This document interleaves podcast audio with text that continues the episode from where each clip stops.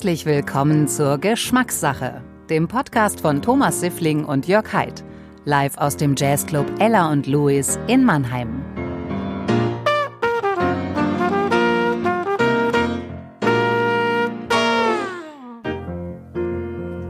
Schön, dass ihr wieder dabei seid, dass ihr eingeschaltet habt. Wir freuen uns auch heute wieder musikalisch wunderbar umrahmt zu werden vom großartigen Daniel Brandl am Klavier. Und auch heute haben wir aufregende und inspirierende Gäste oder einen Gast zu Gast, kann man das sagen? Einen Gast zu Gast, den wird euch jetzt der liebe Jörg vorstellen. Was ich gerne tun werde. Heute im Ella und Louis in Mannheim ist Chaco Habekost. Und wenn Pfälzer ein Beruf wäre, dann wüsste ich, für welchen Beruf sich der kleine Chaco damals entschieden hätte. Ist aber kein Beruf und er ist trotzdem Pfälzer durch und durch. Nicht nur das, er ist auch Krimi-Autor, er ist aber vor allem auch Comedian und Kabarettist. Und in den 90er Jahren hat er eine waschechte Karriere als Calypso-Sänger hingelegt, wenn ich das richtig weiß und richtig gesehen habe. Dazu kommen wir bestimmt auch später noch. Herzlich willkommen, Jaco Habekost. Ja, freue mich ganz arg hier zu sein. Tolle Einleitung, vielen Dank. Besser hätte ich es fast, äh, hätte ich es nicht machen können. War großartig. Lieber Chaco, schön, dass du da bist. Ne? Ja. Du bist ja viel, unglaublich vielseitig, ne? Und das Thema Autor werden wir ja nachher noch beackern. Du hast es in ganz kurzer Zeit geschafft, zum Lieblingsautor meiner Frau zu werden. Bringst Geschenke meiner Frau mit. Also ich bin ja froh, dass ich so selbstbewusst genug bin, da jetzt nicht eifersüchtig zu werden. Ne? Ich habe jetzt deiner Frau ein Hörbuch mitgebracht, Ja, weil sie ja. das Buch gelesen hat. Und hab ich gedacht, das kann sie es hören. So. Also sie wird sich auf jeden Fall drüber freuen und natürlich im Nebensatz auch sagen, dass sie ja von mir schon lang nichts mehr geschenkt bekommen hat. Also vielen Dank schon mal dafür, lieber Chaco. Du, Thomas, äh, jeder macht äh, Projekte, äh, um privat vielleicht was Also ist meine zu Frau verarbeiten. ein Projekt von dir oder was? Nein, nein, nein, aber du, der eine schreibt Lieder, um privat was zu verarbeiten, der andere äh, macht Podcasts, ist egal. Okay. Lieber Chaco, wir haben Grüße an deine Frau, ich finde ja, ganz ich, toll. ich richte es gerne Toll, aus. Ich ja. gebe dir gerne nachher ihre, ihre Telefonnummer. ne? Das- War doch eins der Themen, die wir heute Ja, besprechen. ja, das be- besprechen wir heute. Wir haben vier Themen, die wollen wir auch gleich miteinander auslosen. Bevor wir das aber tun, dürfen wir natürlich nicht äh, vergessen, Geschmackssache, dann haben wir das Programm, wir wollen was trinken zusammen. Und wir haben einen ganz besonderen Wein. Normalerweise ist es so, dass ich mir einen Wein überlege für jeden Gast oder einen Gin, aber da du einen sehr speziellen Wein uns als Gastgeschenk mitgebracht hast, über den wir im Thema Kulinarik gerne noch mal reden wollen gleich, aber du darfst trotzdem schon mal sagen, was wir uns jetzt gemeinsam einschenken werden. Also es ist ein entsprechend der Tageszeit. Wir nehmen ja hier auf äh, Mittagszeit. Also da darf man beginnen zu trinken. Äh, nicht nur links und rechts, sondern auch rechtsrheinisch darf man beginnen zu trinken, weil die Sensorik am besten ist um diese Zeit. Es ist ein Riesling, ein wunderbarer Riesling und der heißt edler Wilder. Der edle wilde Riesling.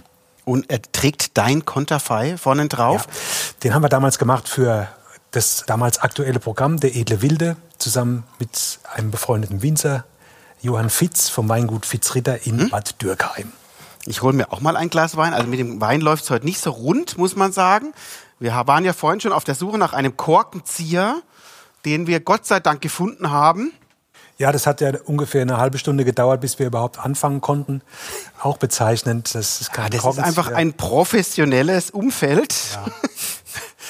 So, ich schenke mir auch ein. Lieber Jörg, du bist ja nicht so der Weintrinker. Du trinkst was? Nö, ich gucke euch gerne zu beim Weintrinken. Ich überlege noch, ob ich ein schönes Fläschchen Bier trinke oder mir einfach einen Filterkaffee hole. Möchte jemand Kaffee zum Wein? Nein. Filterkaffee? Filterkaffee.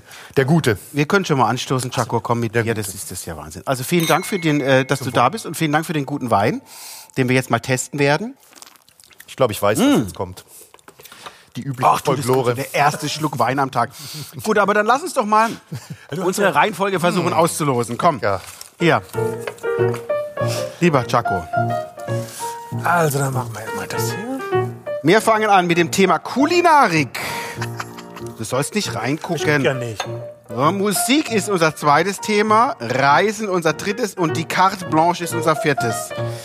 So, gut. Vier Themengebiete, die wir abarbeiten wollen. Kulinarik, Musik, Reisen und die Carte Blanche. Kulinarik, das trifft sich jetzt gut.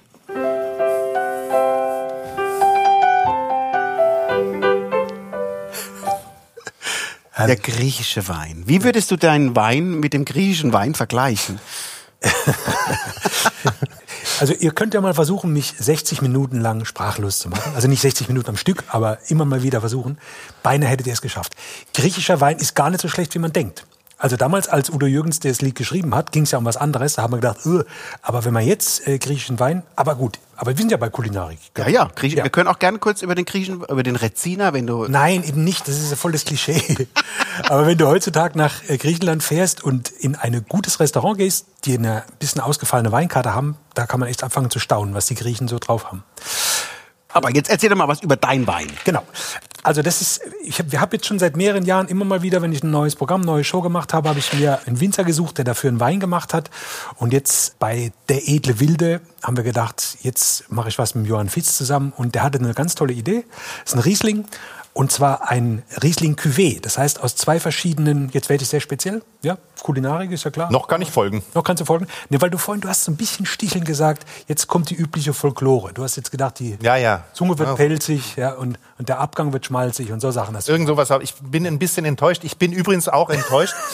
Ich sehe auf euren Tischchen kleine Weingläser und große Weingläser. Und ich bin jetzt ein bisschen enttäuscht, dass ihr auch so, ihr als Pfälzer oder du als Pfälzer aus so winzigen Reagenzgläschen trinkst. Daneben steht ein großes Halbliterglas. Das sind die Duppegläser, wie ich von meiner Frau weiß, die aus Ludwigshafen kommt. So, aber ich hätte jetzt gedacht, jo, Flasche Wein, rein damit und dann so, rein damit. Schätzt du also die Leute hier ein in dieser Region, wenn sie kulinarisch drauf sind? Ja. Ist der Pfälzer ohne Wein denkbar? Ja, bestimmt. Weil der Pfälzer an sich, also ich bin geborener Kurpfälzer, wohnhafter Pfälzer.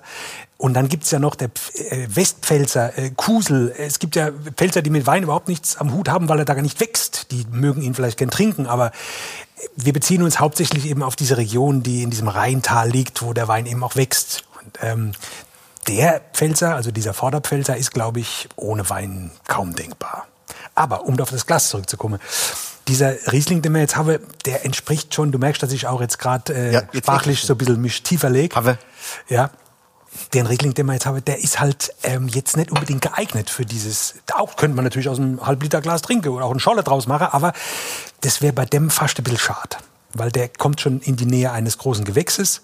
Es sind zwei verschiedene Riesling-Chargen, und zwar ein spontan vergorener, das ist der wilde Anteil, und einer, der kontrolliert im Stahltank äh, vergoren wurde, und das ist praktisch der, der, der edle. Und die zusammen geben zusammen einen edlen wilden Riesling, der also er schmeckt vorzüglich, muss ich sagen. Oder? Und er ist limitiert, hast du vorhin erzählt. Es gibt gar nicht mehr so viele Flaschen davon. Ja, das Schlimme ist, ich glaube, wenn die Leute es jetzt hören, denken sie, ach, das täte ich gerne mal probieren. Und dann ist er all. Also es gibt, ist mit, wie bei Teleshopping, ne? Nur noch genau. Heizdecken. Greifen Sie zu. ja, genau. Nee, es gibt, glaube ich, noch 40 Flaschen und dann ist es vorbei. Wir haben das drei Jahre gemacht und jetzt ist dann, weil eben auch das Programm jetzt äh, zum Ende gekommen ist. Es ist der 2019er, den wir trinken jetzt. Ja. Also du hast recht. Das ist eine, ein gutes Thema, das du ansprichst. Wir können gleich auch nochmal auf das Doppelglas-Thema kommen, lieber Jörg. Aber zum Thema Wein, da gibt's ja diese Wein, sogenannten Weinkenner, die ja die Hände über den Kopf zusammenschlagen, wenn man einen guten Wein nimmt und ein Schorle draus macht. Äh, also vielleicht nicht im Pfälzer sondern ein normales Scholle. Und ich stehe auf dem Spannpunkt, warum muss ich denn für ein Scholle einen schlechteren Wein nehmen? Also das Scholle wertet es ja auch auf, wenn ich einen guten Wein nehme. Aber die Weinkenner sind da ganz äh, stringent und sagen, das geht nicht. Äh, es gibt den sogenannten Schorlewein und es gibt eben den Wein, den man pur trinken soll. Grundsätzlich hast du natürlich recht. Also grundsätzlich, warum Sommer? Weil man Spritzer Wasser reinmacht und der Pfälzer Scholle, du hast schon angesprochen, ist eben wirklich nur ein Spritzer Wasser. Also man kann kurz, vielleicht das kurz erklären, für die, die es immer noch nicht wissen, die berühmte Vier-Finger-Regel, vier Finger am Glas, es gibt vier Finger Wein, vier Finger Wasser. Du hältst die Hand senkrecht mit den vier Fingern Wein, die eingegossen werden ins Glas. Dann bringst du sie in die Waagrechte, nochmal vier Finger, das ist das Wasser. Und da macht es natürlich bemerkbar, was für ein Wein drin steckt. Also ja, natürlich, man kann den auch gespritzt trinken, warum dann nicht? Aber Doppelglas ist natürlich schon sowas, ne? Also wie du sagst, wenn man mit, zur Mittagszeit mal ein Doppelglas Schörche trinkt, da weiß man schon, was man getrunken hat. Ne? Also muss man, braucht, braucht man viel Übung, um da ja, du, wie mit allem. Ich weiß, dass du viel joggst. Also zumindest sieht man das bei Instagram immer ja. wieder die alten Filme, die du da reinspeist. Eine Dauerrotation. Ja, genau. und das, das, Programm wechselt ab und zu mal mein Outfit. Gell? Das habe ich schon gemerkt. Und genauso wie du da trainierst, äh, kannst du natürlich auch äh, andere innere Organe trainieren, dass sie äh, da gut mithalten, sage ich jetzt mal. Also meine Frau, die ja jetzt wirklich oft in diesem Podcast vorkommt, meine Frau hat ja die These, Merkst, ja. sie trinkt ja sehr gerne auch, ne? Und sie sagt ja, die, wenn man viel Wein trinkt, dann wird man lustig. Und wenn man viel Bier trinkt, wird man aggressiv. Ist gewagt, aber die Pfälzer sind lustiger, das stimmt. Die sind ja, Also ich halte mich jetzt mal kurz zurück, weil der passionierte Biertrinker sitzt mir gegenüber. bist du aggressiv, wenn Ich werde ich werd gleich aggressiv. Kann man Bei denn, solchen äh, Behauptungen muss ich tatsächlich sagen. kann man von Kölsch besoffen werden überhaupt? Nee, das ist schwierig. Nee, das ist, nee, nee, nee, nee, das ist, nee, nee. Da kann man viel pinkeln müssen von Kölsch. Wenn du Bier trinken würdest, müsstest, Kölsch oder, Trink- oder alt? Ab und zu trinke ich Bier. Und komischerweise, wenn ich so ein Bild mit dem, mit dem Weizenbier in den Alpen zum Beispiel, mit so einem Oh. Weißbier, wenn ich das poste, hat es immer die lustigsten Kommentare dann dazu. Nicht irgendwie, wie kannst du nur, du Verräter, sondern die Leute sagen, ach, wie toll, dass man dich mal mit dem, mit dem Bierglas sieht. Also man darf das nicht, nicht so feindlich sehen, glaube ich. Aber ich trinke Bier ganz, ganz selten und da, ich werde nicht aggressiv, ich werde müde und fühle mich total so, so. Aufgespannt. ja, so ein bisschen, ja. Aber Dann solltest du zwei Flaschen weniger trinken. für die, für die Theoretik ist es wahrscheinlich sehr, sehr gut. Ja, Nein, der Hopfen beruhigt ja bekanntermaßen, Thomas. Insofern die Theorie deiner Frau in allen Ehren, aber sie ja ist einfach, sind eher die Schnapstrinker, glaube ich, die sie meinen. Die werden aggressiv. So. Findest du? Nee. Doch, Schnapstrinker? absolut. Wirklich? Ja, jetzt was definier Schnaps. Äh, Definier Schnapstrinker. also der Schnapstrinker kann ja sein, der Schnapstrinker nach dem Essen, Schnäpsle, oder der Schnapstrinker kann sein, halt Schnaps zum Frühstück, ne? Ich finde es übrigens interessant, wohin dieses wunderbare Thema, das sah so schön aus auf der gedruckt Kulinarik, wohin das jetzt abgeglitten ist. Ja, stimmt, wir sind jetzt beim Schnaps, genau. Wir wollten ja, aber wie hast du denn den Fitz kennengelernt eigentlich? Ja, man wohnt halt in Dergen. Ich wohne jetzt auch schon immerhin 13 Jahre auch in Bad Dürkheim an der Deutschen Weinstraße und dieses Weingut Fitzritter hat natürlich eine sehr exponierte Lage, direkt neben dem großen Fass, wo jeder hingeht. Empfehle ich übrigens jedem, wenn er mal äh, wirklich erleben will, wie Pfälzer Gastlichkeit zelebriert wird, die eigentlich gar keine ist, äh, dann soll er mal ins große Fass gehen. Ja? Das ist echt der Hammer. Nee, das ist schon ein, das ist ein Ereignis, da reinzugehen und das mal zu erleben. Die geben sich auch ganz arg Mühe. Aber jetzt unbedingt mit der Ur-Pfälzer Gastlichkeit hat das jetzt nicht unbedingt was zu tun, aber trotzdem schön. Und gegenüber an der Straße ist eben dieses alte Weingut schon seit fast 300 Jahren. Und also nicht immer dieselbe, sondern natürlich nachfolgende Generationen. Und der Johann Fitz ist deswegen so eine tolle Figur, weil er eigentlich gar kein Winzer wäre wollte. Der war in den USA, hat er äh, studiert und irgendwann haben dann die Eltern gerufen, Johann, man braucht jemanden, der das weiterführt. Und dann hat er sich erstmal so zähneknirschend da so ein bisschen reinbewegt und heute ist er einfach äh, grandios, weil er junge Weinmacher hat, die, die fit sind, weil er eine ganz tolle Location hat. Unheimlich oft filmen wir da auch in den, in den Gärten. Ganz beliebte Hochzeitslocation. Also in normalen Zeiten ist der ausgebucht. Jedes Wochenende wollen die Leute heiraten da. Und was ganz toll ist, wenn man dran vorbeifährt, er hat jetzt so, so kleine Pferde, so, so Mini-Ponys. Die streifen da durch den Wingert. Das sieht völlig skurril aus. Also man, äh, wenn man durch Dürkheim fährt, äh, hast du vollkommen recht, sieht man das Weingut. Aber du hast ja gesagt Kulinarik, wir wollen jetzt die Koreaner nicht außer Acht lassen.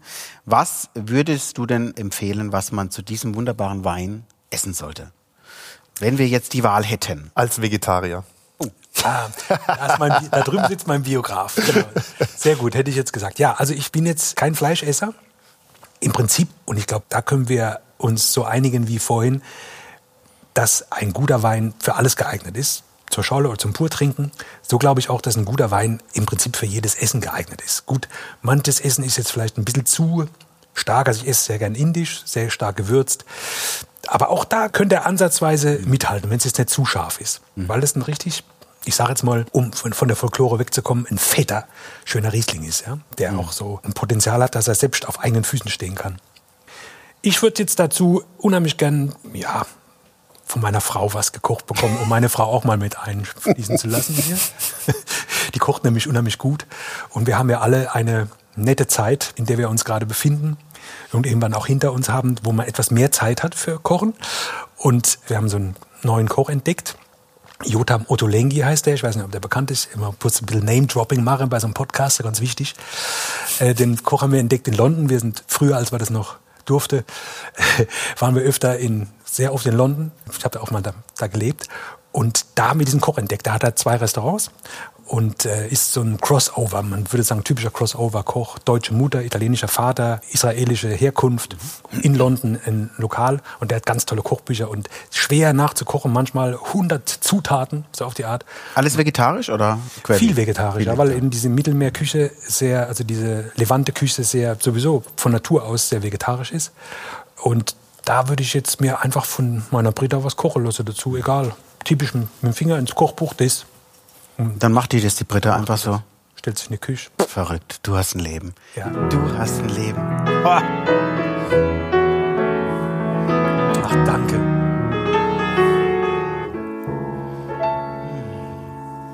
Bevor wir zum Thema Musik überschweifen, trotzdem noch mal eine letzte Frage. Indisch, warum Indisch? Woher kommt die Vorliebe für Indien? Das, als ich in England gelebt habe, damals ja. äh, habe ich das entdeckt, äh, indische Küche. Und da hat die damals noch ein bisschen besser, authentischer geschmeckt als bei uns. Mhm. Inzwischen hat sich auch hier einiges entwickelt. Ich liebe einfach gut gewürztes äh, mhm. Essen. Und als wir dann ein paar Mal in Indien waren, hat sich das natürlich verstärkt. Die zwei großen Is, die spielen in meinem kulinarischen Leben eine Rolle. Italien und Indien.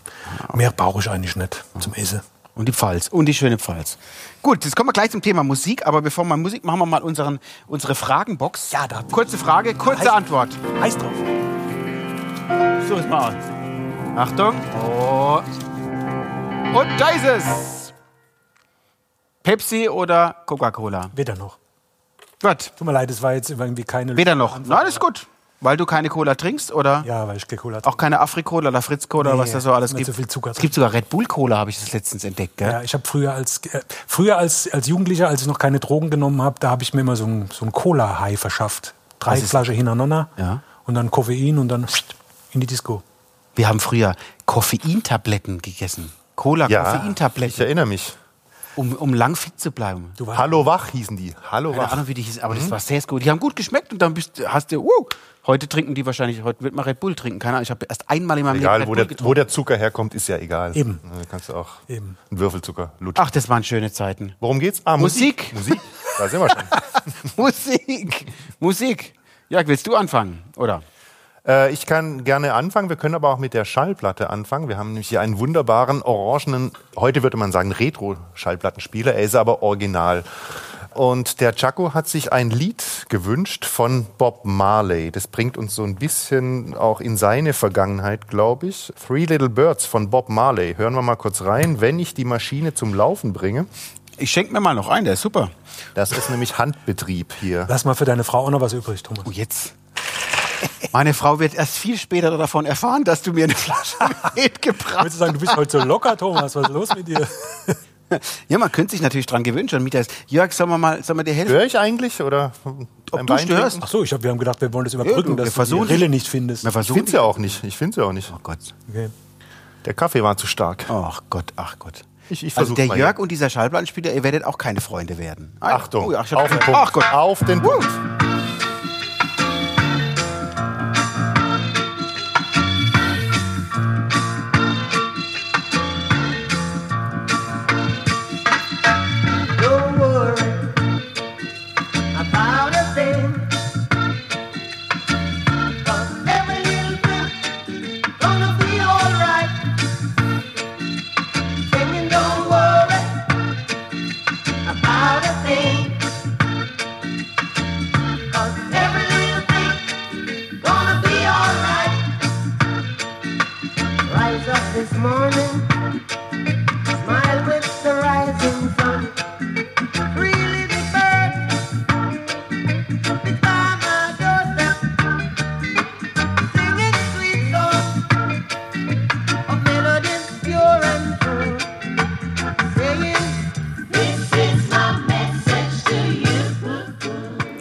Da wir gar nicht so viel Zeit haben, würde ich hier mal einfach ganz yeah. elegant rausschleichen.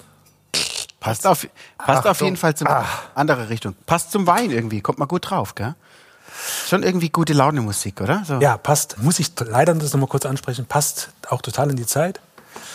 Don't worry about a thing. Ja. Denn alles, ne, ab und zu braucht man so Lieder. Ich meine, nicht umsonst sind viele Lieder, die genau das zum Thema haben, zu Welthits geworden. Ja?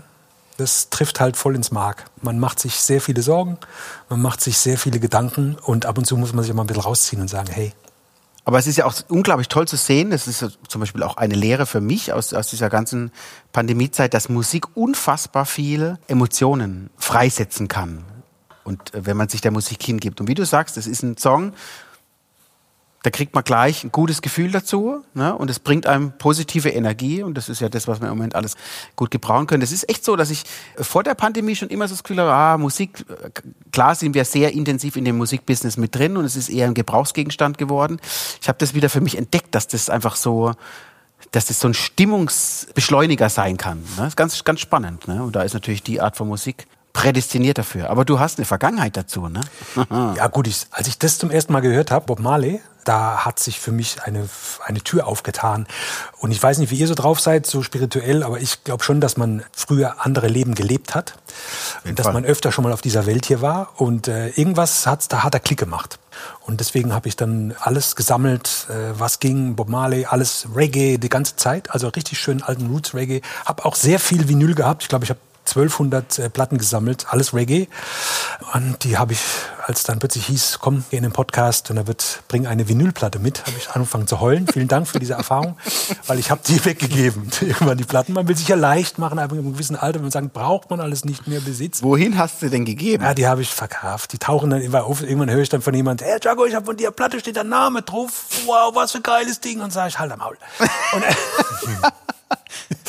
Oh ja, also das war für mich, das, da, da hat sich für mich das Ding aufgetan und da hat sich im Prinzip auch mein Leben dann danach gerichtet, weil ich wollte natürlich unbedingt in die Karibik äh, reisen. Ich wollte die ganze Karibik äh, bereisen, von oben bis unten, von Nord bis Süd, von Kuba bis Trinidad äh, und habe es dann auch gemacht. Habe viele Leute kennengelernt, die die Musik gemacht haben, habe selbst darüber geschrieben, über die Musik. Meine Doktorarbeit bis hin zu dem Doktor, der da, also diese akademischen Vorstrafen, die ich gesammelt habe, haben alle was jetzt nicht unbedingt mit dem Lied, aber mit dem Mann zu tun, mit diesem Bob Marley, der mit 36 schon gestorben ist. Also da sind wir alle froh, dass wir das schon mal hinter uns gebraucht hätten. Ist natürlich ein ganz anderes Lebensgefühl. Tobago, also bei Tobago kann ich mitreden, da waren wir auch mal, da war der Vincent, unser Sohn, noch kein Jahr alt, da waren wir in äh, Tobago. Super Insel, super Erfahrung auch die Menschen natürlich, äh, der Menschenschlag, äh, sehr entspannt. Man hat so das Gefühl, die sind den ganzen Tag bekifft. Ne? War schon lustig. Äh, wir hatten eine Erfahrung, da gab es eine Straße, die gesperrt ist und statt dass irgendwie einer zurückgibt, fahren alle in die Straße rein. Was zu eine, innerhalb von einer halben Stunde zu einem riesigsten Verkehrschaos geführt hat. Ne? Hat eigentlich überhaupt nichts damit zu tun jetzt mit Musik, ja, aber ne? Ja, doch eigentlich schon. Äh, das geht, hat was mit Mentalität zu tun. Also, dass die jetzt den ganzen Tag so entspannt sind. Ah, die waren unglaublich werden, entspannt. Ja, das, ich glaube, da habe ich andere Erfahrungen gemacht. Okay, also, gut. das ist so ein typisches Klischee, was man, auch das Gefühl, was man hat, wenn man aus Deutschland kommt, ist es schon ein starker Kontrast. Aber wenn du dann eine Weile da bist und die Nuancen dieser Kultur merkst, dann sind die natürlich nicht immer entspannt. Aber dass sie unbedingt in eine Straße rein wollen und dann nicht mal raus und sich da versammeln, das hat was mit der, mit der Kultur zu tun. Weil die stehen gern zusammen, laufen auch auch gerne in Paraden und eng gedrängt durch die Straße. Das nennt man Karneval bei denen, weil bei denen ist halt ein bisschen wärmer. Und, aber auch die können das im Moment alle nicht machen. Zum ersten Mal, ich glaube, seit 200 Jahren ist der Karneval ausgefallen. Ich weiß nicht, was da los ist mit denen gerade die Stimmung, weil der Karneval ist auch so eine Art von äh, Ventil. Also wenn du die ganze Zeit Druck hast, Druck hast, Druck hast, mhm. und dann kannst du wirklich ein paar Tage lang mal richtig einen drauf machen mit deinen Mitmenschen mhm. auf eine gute Art dann kannst du danach auch wieder ein bisschen entspannter an die Sache gehen und vielleicht warst du genau zu der Zeit Domingo. das ist jetzt auch schon wieder zehn Jahre her. Aber jetzt nochmal noch mal zurückzukommen auf deine Musik. Äh, wie bist du dann hängen geblieben dort? Oder ja, das hat sich, hat sich einfach so ergeben. Wir haben, äh, ich habe ja hier in Deutschland Kabarett gemacht, äh, auch ein bisschen Musik gemacht und dann haben die da drüben immer gefragt, ja, du kommst jedes Jahr hierher. Wir haben uns einfach jedes Jahr im Winter für einen Monat verabschiedet. Hat sich so ergeben. Was machst du denn in Deutschland? Und dann habe ich mir gesagt, ja, will auf der Bühne stehen. Ja, mach doch das hier auch mal. Und ich gesagt, wie denn? Ich müsste ja anfangen, Calypso zu singen. Das ist die Idee. Ich meine, ja, komm, ihr spinnt ja, ja. Aber das hat sich dann wirklich, verrückte Nächte sind dem vorausgegangen, wie man die Idee weitergesponnen hat. Dann habe ich ein Lied geschrieben, das hieß Don't Call Me Whitey. Ich habe einfach, also nenne mich nicht äh, Weiß, Quarkarsch oder so.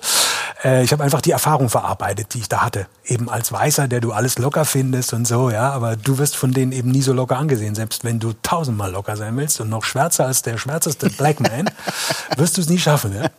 Äh, und diese Erfahrung habe ich in dem Lied verarbeitet und ähm, hatte dann aber keinen, der mir das Lied aufnimmt. Bin dann nach Jamaika gefahren, weil ich dort Freunde hatte, die, die mehr im Musikbusiness waren. Habe in Jamaika während des Wahlkampfes Downtown in Kingston mit Pistolenschüssen im Hintergrund. Ah, das ist toll, oder? Wenn er so richtig so reingreift in die Kiste der Chaco, ob das alles stimmt. Nee, war aber echt so.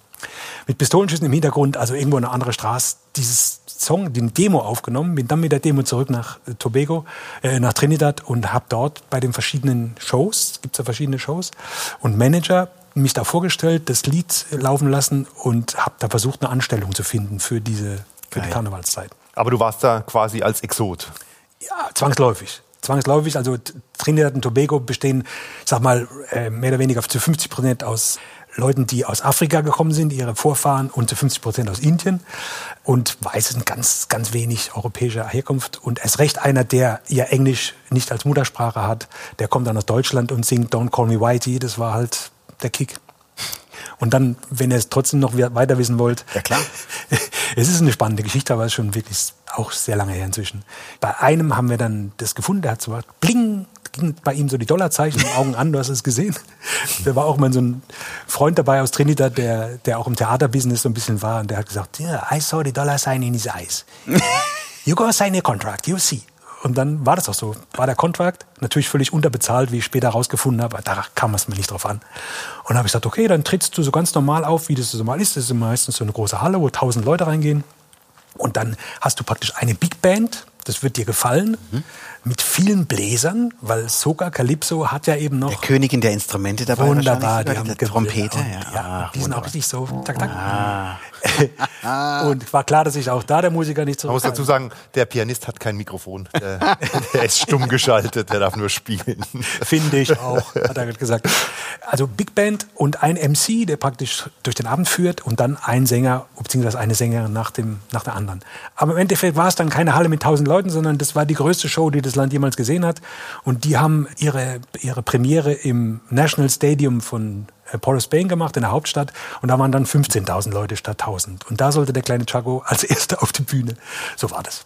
Wahnsinn. Und Calypso hat ja auch viel mit Tanz zu tun. Ja. Wie kann man sich das vorstellen? Chaco als Tänzer? Nee, meine damalige, meine damalige Frau, die Bettina, die hat eben auch karibischen Tanz studiert, unterrichtet sie ja heute noch teilweise und auch Performance an der Popakademie in Mannheim. Die hat dazu getanzt. Wir haben da eine richtige Performance auf der Bühne gemacht, was die auch weggehauen hat, mhm. weil die ich meine, du weißt es selbst, wenn du auf die Bühne kommst, du kannst als äh, Jeans-Hoster, Schlappenflieger da hinstellen und sagen, meine Musik genügt. Mhm. Oder du kannst sagen, hey, die Leute haben bezahlt, die dürfen mich ruhig so sehen, dass ich auch einigermaßen gut aussehe, zumindest gebe ich mir ein bisschen Mühe. Und da gehen eben viele Leute einfach so auf die Bühne und manche machen eine Show. Und wir haben eine echte Show daraus gemacht. Ja, super. Und natürlich klar ein bisschen den Welpenschutz, ne? weil als, als Exot, ne? Also ja. auf jeden Fall eine äh, ne, ne, ne spannende Geschichte, auch dass es so funktioniert hat ne, für, für euch. Ne?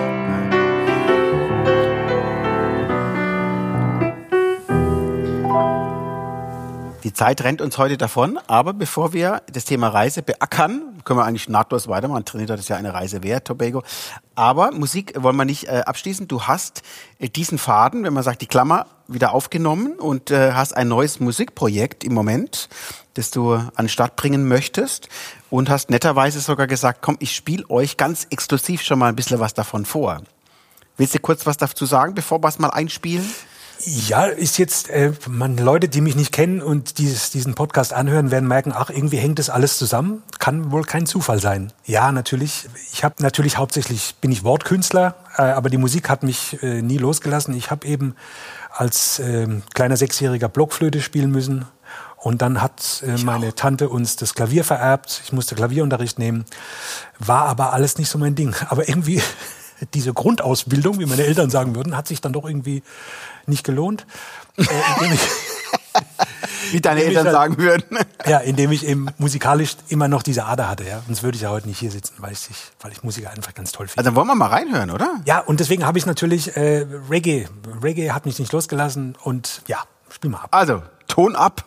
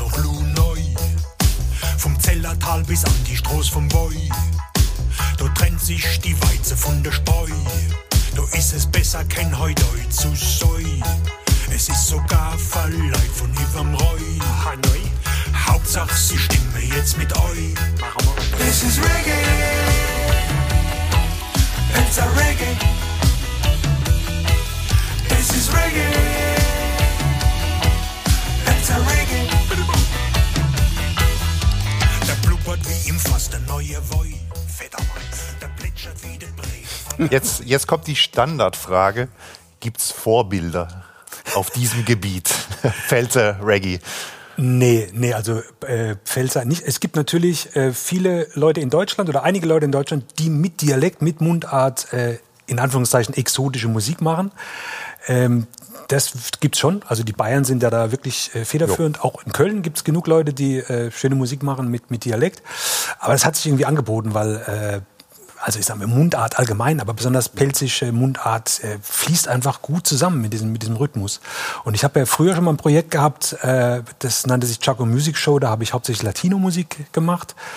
Ähm, und jetzt habe ich gedacht, eigentlich ist Reggae voll dein Ding. Weil ich, ich, meine, ich habe die ganze Karibik mehr oder weniger auch musikalisch ähm, hinter mir. Ja, Kuba, da ist eben Salsa und, ähm, und Son spielt da eine Rolle, das habe ich auf der Bühne gehabt. Und jetzt habe ich gesagt, jetzt kehrst du zu deinen Wurzeln zurück und machst Reggae. Und zwar richtig schön Oldschool Reggae im neuen Gewand mit radikal pelzische Texte. Machen wir ein ganzes Album.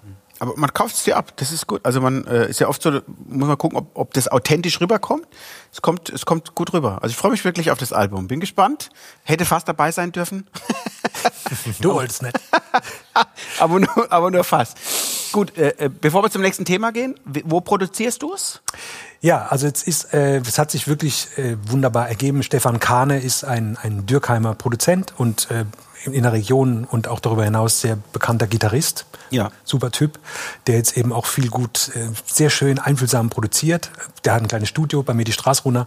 Du kannst einfach hinlaufen und der macht das richtig toll. Ich habe super Musiker, die auch in der Region bekannt, bekannt sind. Wir machen eine richtig schöne Band zusammen und wir scharren mit den Hufen, wann wir endlich, äh, das Album wird im Mai rauskommen, aber wann wir dann endlich live auch äh, richtig die tobenden Pfälzer Massen oder Also auch wenn ihr mal äh, in einem Club wie dem Elan Lewis spielen wollt, Das wäre dann richtig toll, ja. freuen wir uns sehr, wenn ihr uns ein Zeichen gibt. Dann bist du hiermit recht herzlich eingeladen.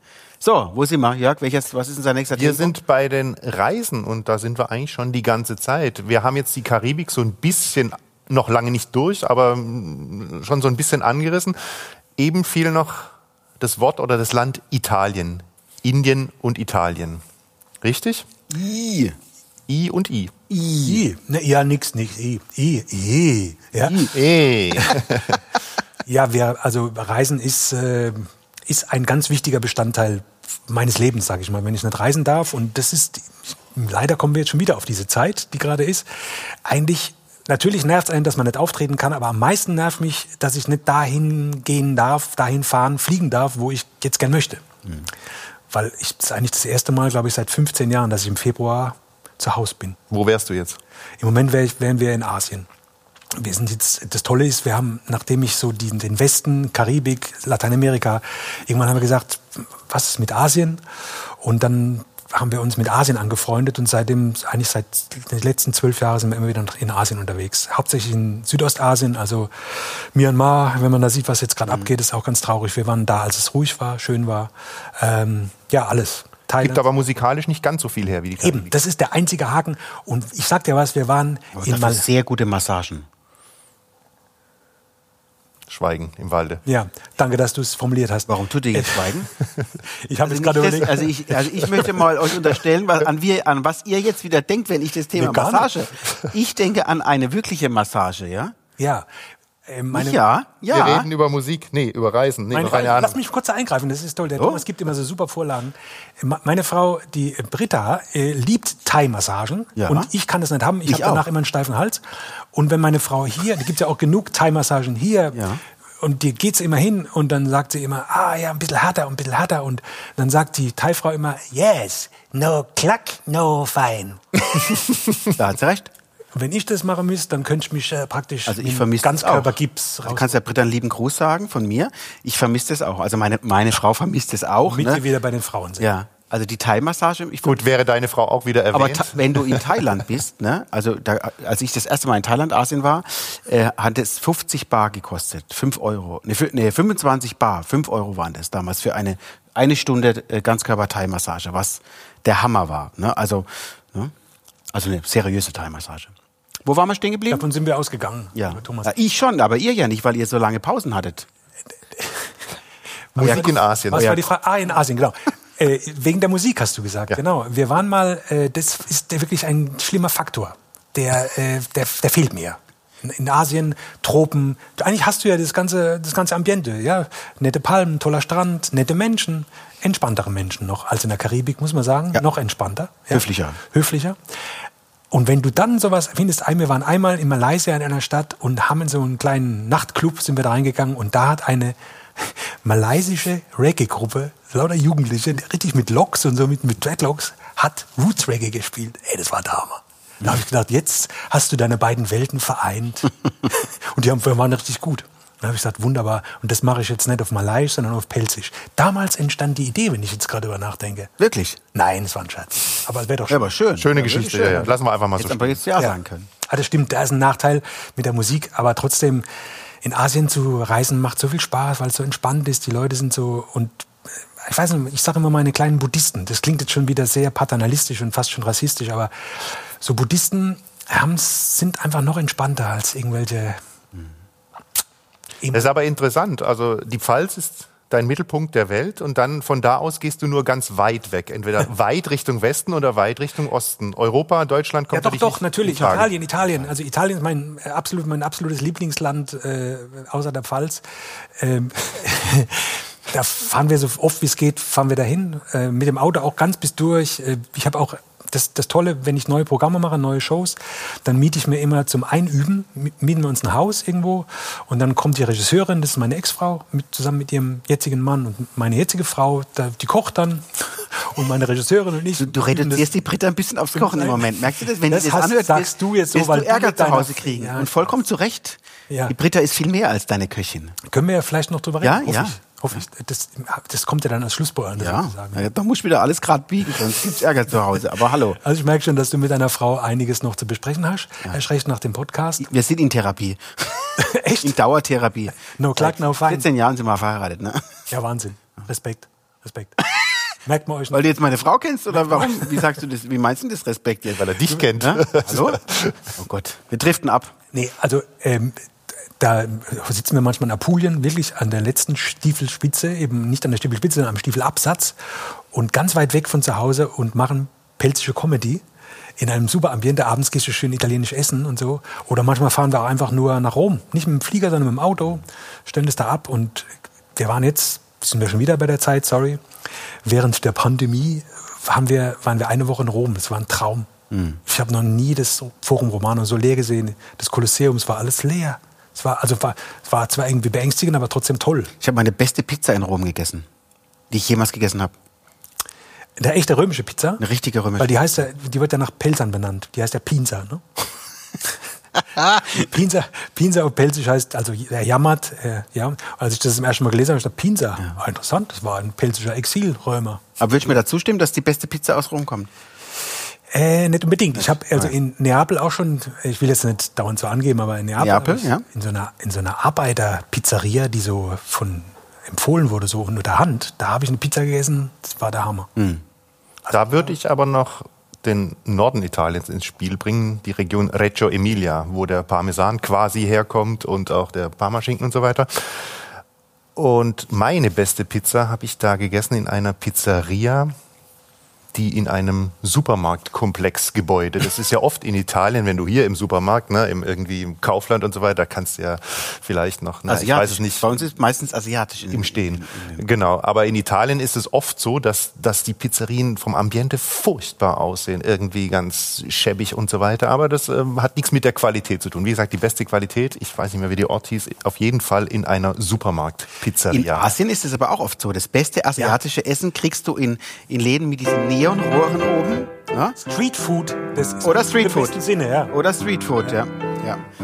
Das stimmt. Ah. also man darf nicht Er nach meint der, mich. Er man meint darf mich. nicht nach der Optik gehen. Er möchte ein Bier schnorren, oh Entschuldigung. ja. ja, selbstverständlich. Also merk schon, der, der wahre Chef äh, dieses Podcasts Ist der Daniel. Pianist. Ja, ist Ja. der Pianist. Haben wir, haben wir einen Flaschenöffner? Eigentlich.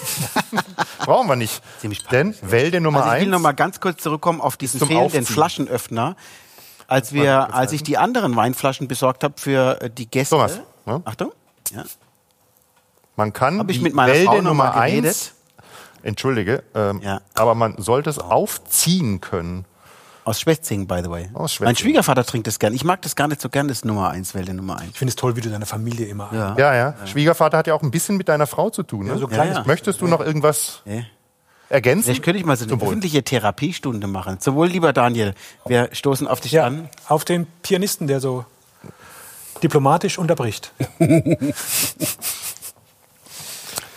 Also Reise. Wo sind wir? Reise. Asien. Italien. Karibik.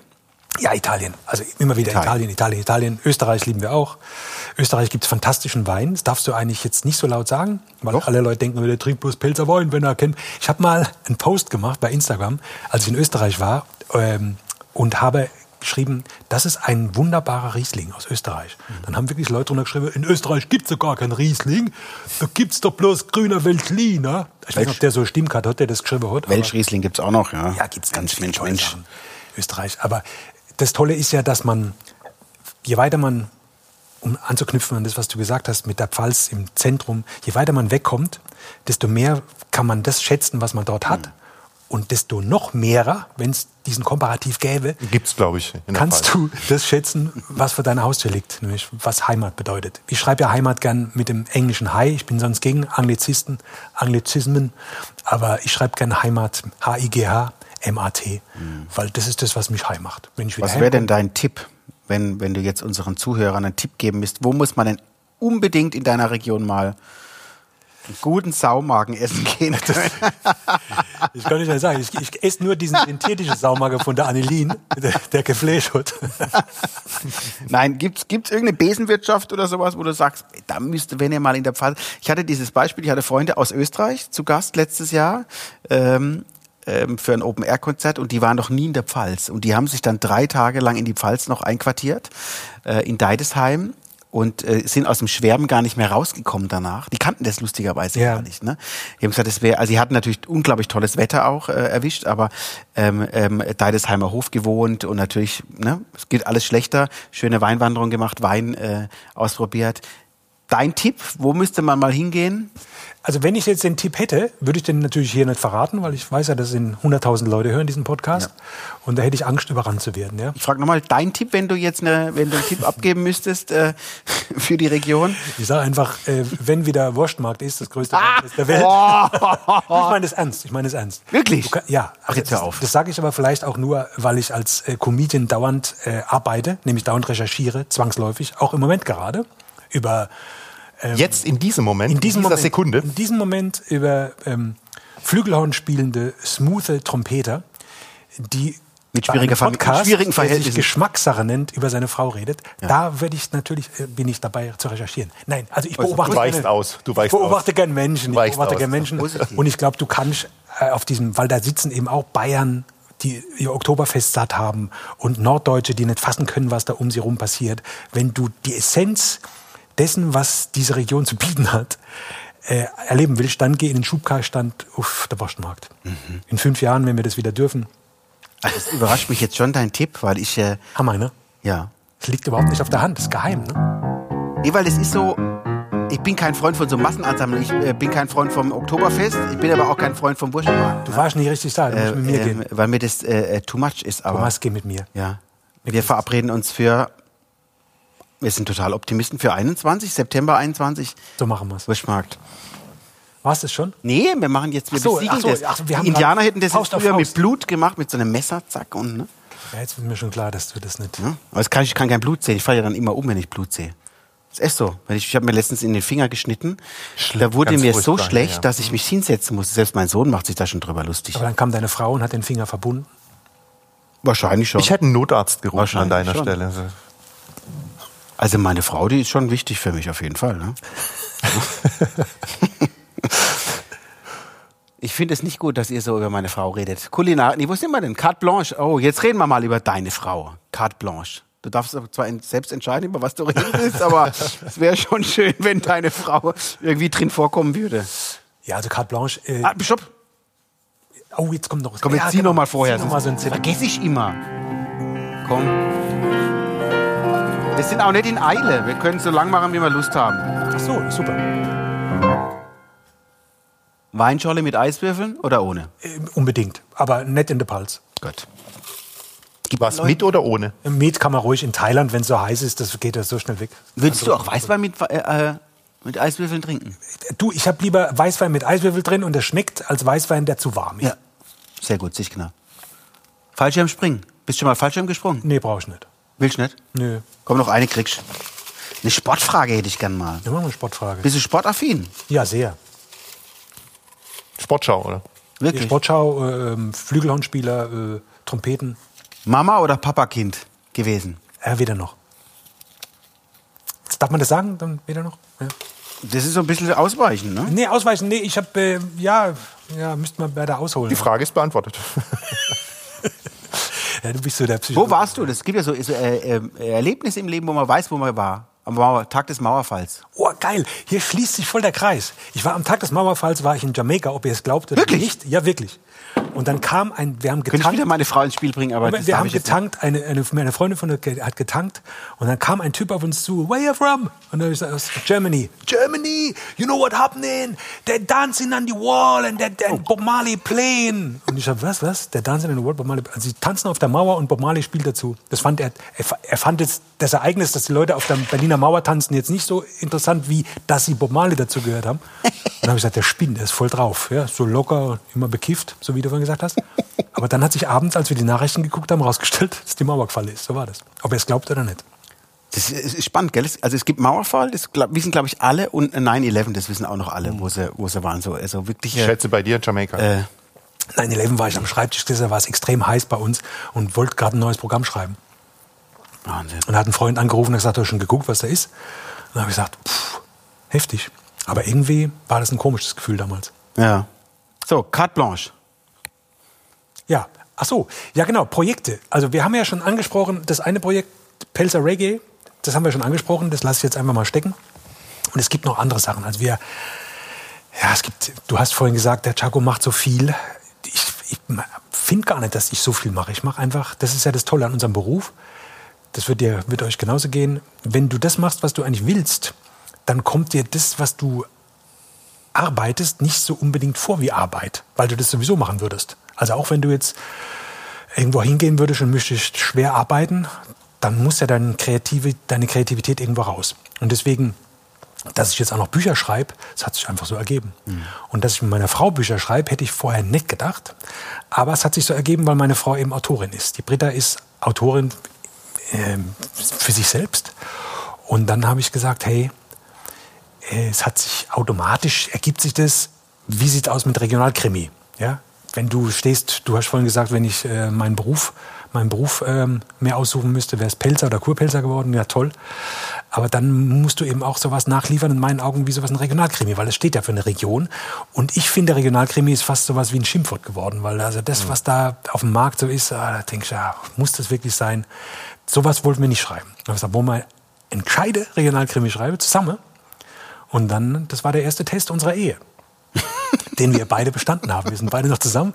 Das ist auch immer eine beliebte Frage. Wie schafft ihr das zusammen, Bücher zu schreiben, ohne euch zu zerstreiten? Gibt es ja wirklich auch interessante Beispiele in der Weltliteratur, wo das äh, Leute ganz berühmt Soll ich die Frage jetzt stellen? Oder? geschafft haben? Wolltest du? Nö, aber ich kann die stellen, weil du sagst ja, wir sollen die stellen. Ja, stell doch mal. Wie schafft ihr das als Ehepaar zusammen Bücher zu schreiben? Das Wird mich, hat mich schon immer schon interessiert. Interessante Frage. Wir gestatten jedem das Talent in Gänze auszuleben, von dem wir wissen, dass der andere es hat.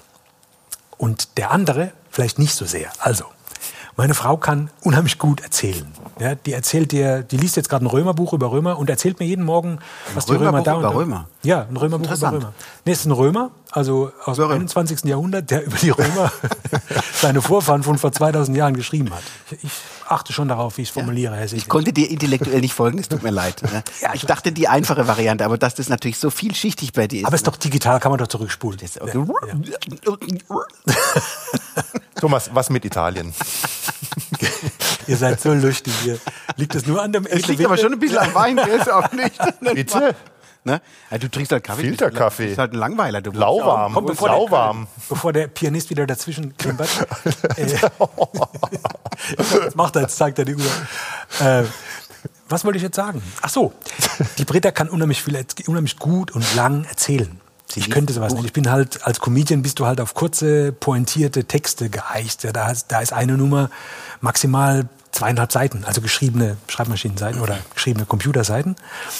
Und äh, nachdem sie erzählt hat, kommt dieses Kapitel zu mir und ich pimp das sozusagen auf. Also indem ich den Dialekt reinbringe, die Mundart ähm, und versuche das zu pointieren, dass man auch was zu lachen hat. Und dann geht's wieder zu ihr zurück und dann sitzt sie in ihrem Zimmer und wenn ich sie dann lachen höre, dann weiß ich, ja, es funktioniert. Also nicht nur das Buch, sondern auch die Ehe.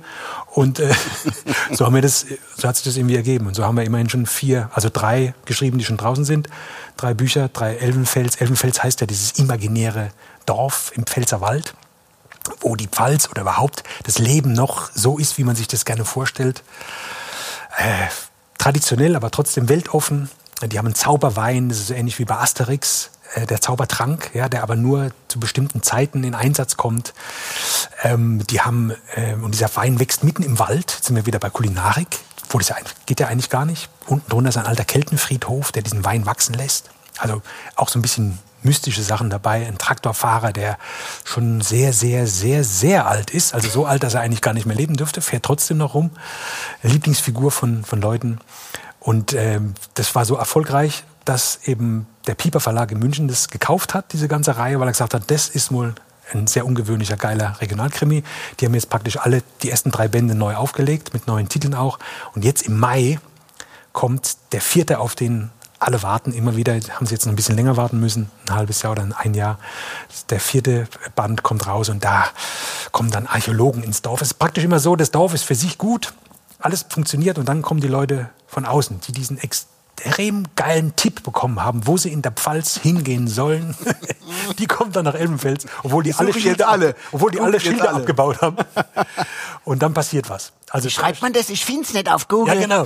So haben uns heute schon gesagt, ja. Das ist ein imaginärer Ort. Ja, egal, ich finde es trotzdem nett. Ja. Ja. Äh, und der, der Trick ist eben dieser Culture Clash, der mich ja eigentlich auch mein Leben lang begleitet. Ich war Culture Clash selbst in Trinidad und Tobago. Ich bin Culture Clash, wenn ich damals Reggae gehört habe, heute ist es normal. Und Carlos Herb, das ist der Hamburger Privatdetektiv, der nach Elbenfels kommt und da die Hauptfigur dieser Romane ist, ist Culture Clash mitten in der Pfalz. Und im vierten Band geht es eben um Culture Clash Archäologen. Die kommen und wittern da was, graben darum. Culture Clash in Elbenfels. Ist, äh, ist es eine Endlosgeschichte oder habt ihr für euch irgendwann gesagt, das ist, glaube ich, gut? Oder fühlt man es irgendwann, dass man sagt, lass uns mal was anderes schreiben? Oder Ja, kann sein, dass, es, äh, dass man das fühlt, aber wir fühlen es noch nicht. Also da ist noch viel Stoff, wir haben noch viel Stoff dabei. Aber wir haben in dieser Zeit so viel Zeit, dass wir jetzt noch ein neues Projekt angefangen haben, was unabhängig ist von Elbenfels. Schreiben wir auch wieder was zusammen. Da rede ich jetzt schon sehr weit aus dem Nähkästchen, aber es ist auch schon wieder 50 Prozent von dem Buch fertig. Das ist ähm, ein Lockdown, den deutsche Touristen in Indien erleben. Ein, auch ein Comedy-Roman, ist sehr lustig. Äh, was passiert, wenn eine deutsche Studiosus-Reisegruppe plötzlich in Indien vom Lockdown überrascht wird? Das, wir lachen sehr oft, gerade im Moment in der Wohnung Habekost. wo kommen die Ideen her? Ja, das fragt man dich. Frage ich dich, wo kommen die Ideen her beim Blasen? Wie, komm- wie kommst du auf eine Melodie? Es kommt aus dem Bauch raus. Aus, es kommt einfach. Genau. Ist so. Ist auch bei so. Ist auch so. Natürlich, natürlich hör, ich glaube, man unterschätzt auch das Unterbewusstsein. Natürlich hört man Musik, das speichert man irgendwo ab. Und so genauso sehe ich Figuren, äh, erlebe irgendwelche Sachen, die lustig sind oder auch nicht lustig sind, die speichern man da unten irgendwie ab. Dann wird's verwurstelt. Also natürlich vegetarisch verwurstelt. Und dann kommt es irgendwann hoch als deine eigene Idee und ist dann auch was Neues. Also na klar, man beobachtet viel. Ich beobachte, das habe ich ja vorhin gesagt. Wurstmarkt ist für mich Hightime. Es ist Hochzeit für mich zu recherchieren. Manchmal setze ich mich an den Tisch, Leute erkennen mich, sagen, oh, wir gehen. Der Tag, der schreibt bestimmt wieder mit die Altsau. Ja, ist der Ruf erst ruiniert, ne? Genau. Äh, Wie oft kommt es vor, dass ihr euch nicht einig seid, über was ihr schreiben wollt?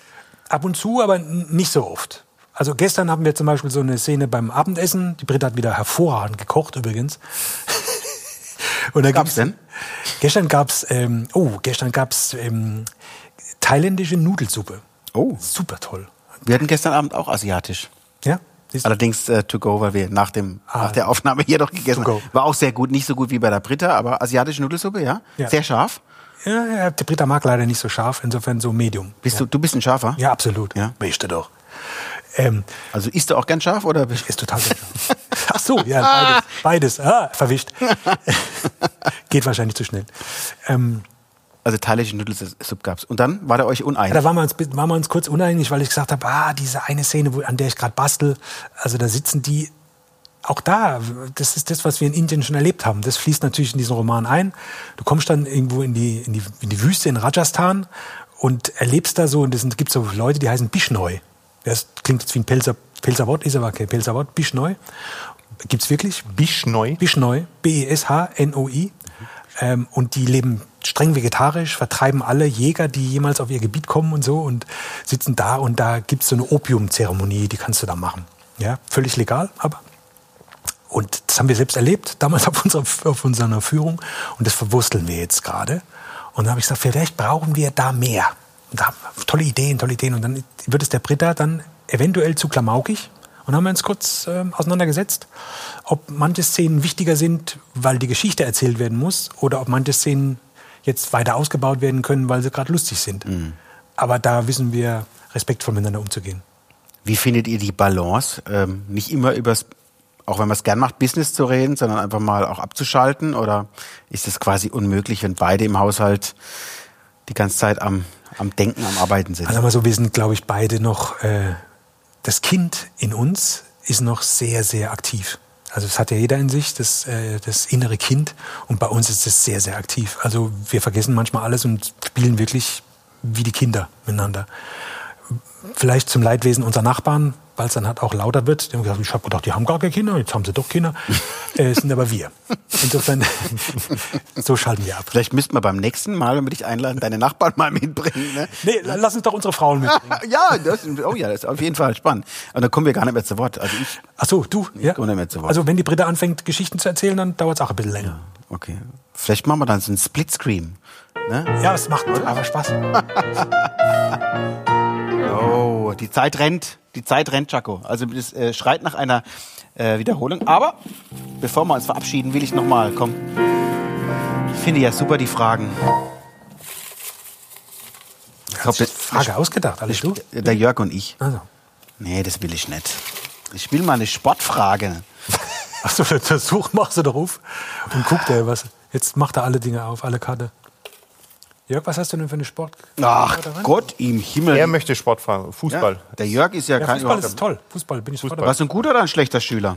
Ich war ein guter Schüler. Deine erste Liebe hieß wie? Sabine. Sabine Oder kam woher? Petra. Das war so Die ein, hießen alle so. das war so ein seltener deutscher Vorname. Ich Ah, weiß ja. nicht mehr genau. Oder Michaela. Sabine Petra. Sandra. Petra eben das. Ravioli aus der Dose. Auf keinen Fall. Auch nicht als Kind? Nie wieder. Oh. Nee, nee, nee, nee. Wirklich? Ich kann das jetzt nicht mehr abstrahieren. Das ist so lange her. Ich liebe Ravioli selbst zu machen. Die äh, Erasco oder sowas? Was waren die Ravioli? die oder wie hieß Maggi. diese Marke? Maggi, Maggi. absolut Maggi. Maggi. Ja, ja. Wenn ich die mitgebracht hätte, hätte ich wahrscheinlich auch keinen Doseöffner gehabt, ne? Tesla oder was? Was? Ich glaube, noch eine kriegst. Du machst das gut. Das ist gut. Das ist eine Sportfrage. Es wird doch irgendwo eine Sportfrage sein. Okay, ich, ich, weiß- ich habe dir eine aus, Thomas, gesagt. komm. Senna oder Schumacher? Schumacher natürlich. Echt? Ja, absolut. Wirklich? Ja, weil, Weil das ein Deutscher ist oder weil einfach. weil ich den Senna nicht so kennengelernt habe wie den Schumacher und, die, und das Schicksal von ihm, das Ja. hat mich schon berührt mich. Okay, wenn wir jetzt mal nur die Rennfahrer sehen würden? Senna oder Schumacher? Ach, jetzt- du, ganz ehrlich, bei Formel 1 ähm, hast du mich jetzt auf dem falschen Fuß erwischt, Okay. wenn es eine Sportfrage war, weil das ist der einzige Sport, der mich jetzt nicht so interessiert. Okay, Pele oder Maradona? Äh, weder noch. Ach Gott. Okay, Wir müssen jetzt einen guten okay, Abschluss finden. okay, Halt, ich suche jetzt so lange Sportfragen. Dein Maradona. Lieblingssportverein, komm. Mein Lieblingssportverein, ach, Oh. müssen wir auf dieser Low-Key-Note jetzt enden. Mein Lieblingssportverein ist der erste FC Kaiserslautern. Siehst du mal. Das ist wirklich low-key im Jetzt haben auch die letzten, die letzten weggeschaltet. Aber das ist eben die Frage. Kannst du dir das aussuchen? Dauernd dein Fähnchen nach dem Wind zu hängen? Nee, ich finde es super. Bayern München, ja, super. Nein, ich finde es super, wenn man, wenn man zu seinem Verein steht, auch wenn es mal nicht gut Auch läuft. eine Herausforderung, Ne? oder nicht? Kaiserslautern, da gibt's ja so eine, ne, ist ja eine Hassliebe. Kaiserslautern, Karlsruhe, Kaiserslautern, Mannheim und sowas. Ja, also Äh, es war auch in der dritten Liga ein Highlight. Jetzt schalten die ganzen Mannheimer gleich weg, als der FCK letzte Woche 2-0 vor keinen Zuschauern Wieder erwartend gegen, äh, gegen gewonnen hat. Ja, unfassbar. Mit dem neuen Trainer. Also lieber Chaco, vielen Dank, dass du uns so viele ehrliche Antworten gegeben hast. Ich wollte aber Jetzt nicht sag noch noch was, erzählen, da- dass ich beim, beim Fußballspiel damals mit den Knöchel gebrochen habe. Also seitdem äh, mache ich das nur noch passiv. Und interessiert euch sowas? Warst Nee, ne? du, warst du aktiver Fußballspieler? Thomas, ja, Nein, ähm, das war in der Klassenmannschaft, ist egal. hör's mir gerne an. Ja, nee, du bist, du bist mir eigentlich der Liebste in dieser Runde, muss ich echt sagen. Jörg, du bist so einfühlsam. Hältst dich zurück. Ich dachte, der Pianist hat's dir angetan. Nee, der Pianist unterbricht ja immer. Soll ich euch was sagen? du nicht, dass ich einfühlsam bin? Doch, du bist großartig, Thomas. Aber noch einfühlsamer bist du, wenn du das Instrument an den Lippen hast. Das stimmt, da mache ich ja eine, eine Ich muss ehrlich sagen, äh, ja, aber jetzt habe ich vielleicht doch schon zu viel getrunken. Ich find's toll hier. Bisschen- Ich könnte mit euch weitersprechen, bis auch der letzte, der letzte Hörer sich weggeklickt hat. Das ist ein Traum. Nein, ist, ich, da klickt jetzt keiner weg. Ich durfte ja nie Fußball spielen. Das, Echt nicht? Ich, mein Vater hat es mir verboten. Sagt, Mein Vater war Akademiker und der hat gesagt, ich, der, der Bub darf kein Fußball spielen, das ist zu gefährlich. Zu gefährlich? Ja. Ich durfte Tennis spielen. Dabei hast du ein Riesentalent als Fußballer, Ich- vermutlich. Ganz- Mein Sohn hat einen Riesen, also mein Sohn ist wirklich talentiert im Fußball, ne? Und ich möchte, wahrscheinlich hat er es von mir. Ganz. Bist du auch so ein bisschen intellektuell aufgewachsen, so ein bisschen snobistisch? Ja, ja, natürlich. Vom- Also, ne, da war Sport überhaupt nichts. Da Ja, war bei eher, uns war's auch ne, so ein. Und ich wäre so gern in den Fußballverein gegangen, ne? Du, ich habe damals, äh, Aber- ja, ich weiß. Ach, da könnten wir jetzt noch weiterreden. Ja, das machen wir das nächste Mal. Also, Gerne. Chaco, schön, dass du da warst. Vielen Dank ihr, euch allen fürs Zuschauen. Schön, dass ihr da wart. Immer wieder sonntags, alle zwei Wochen Oder im Netz. oder im Netz zu finden. Geschmackssache, der Podcast mit Jörg Heid, Thomas Siffling, Daniel Brandl am Klavier und unser heutiger Gast war Chake Haberkost. Vielen, vielen Dank. Bleibt gesund. Vielen Dank. Tschüss. Mach's gut. Servus. Servus. Das war die Geschmackssache, der Podcast von Thomas Siffling und Jörg Haidt. Mehr Geschmackssachen im Netz und auf allen gängigen Streaming-Portalen.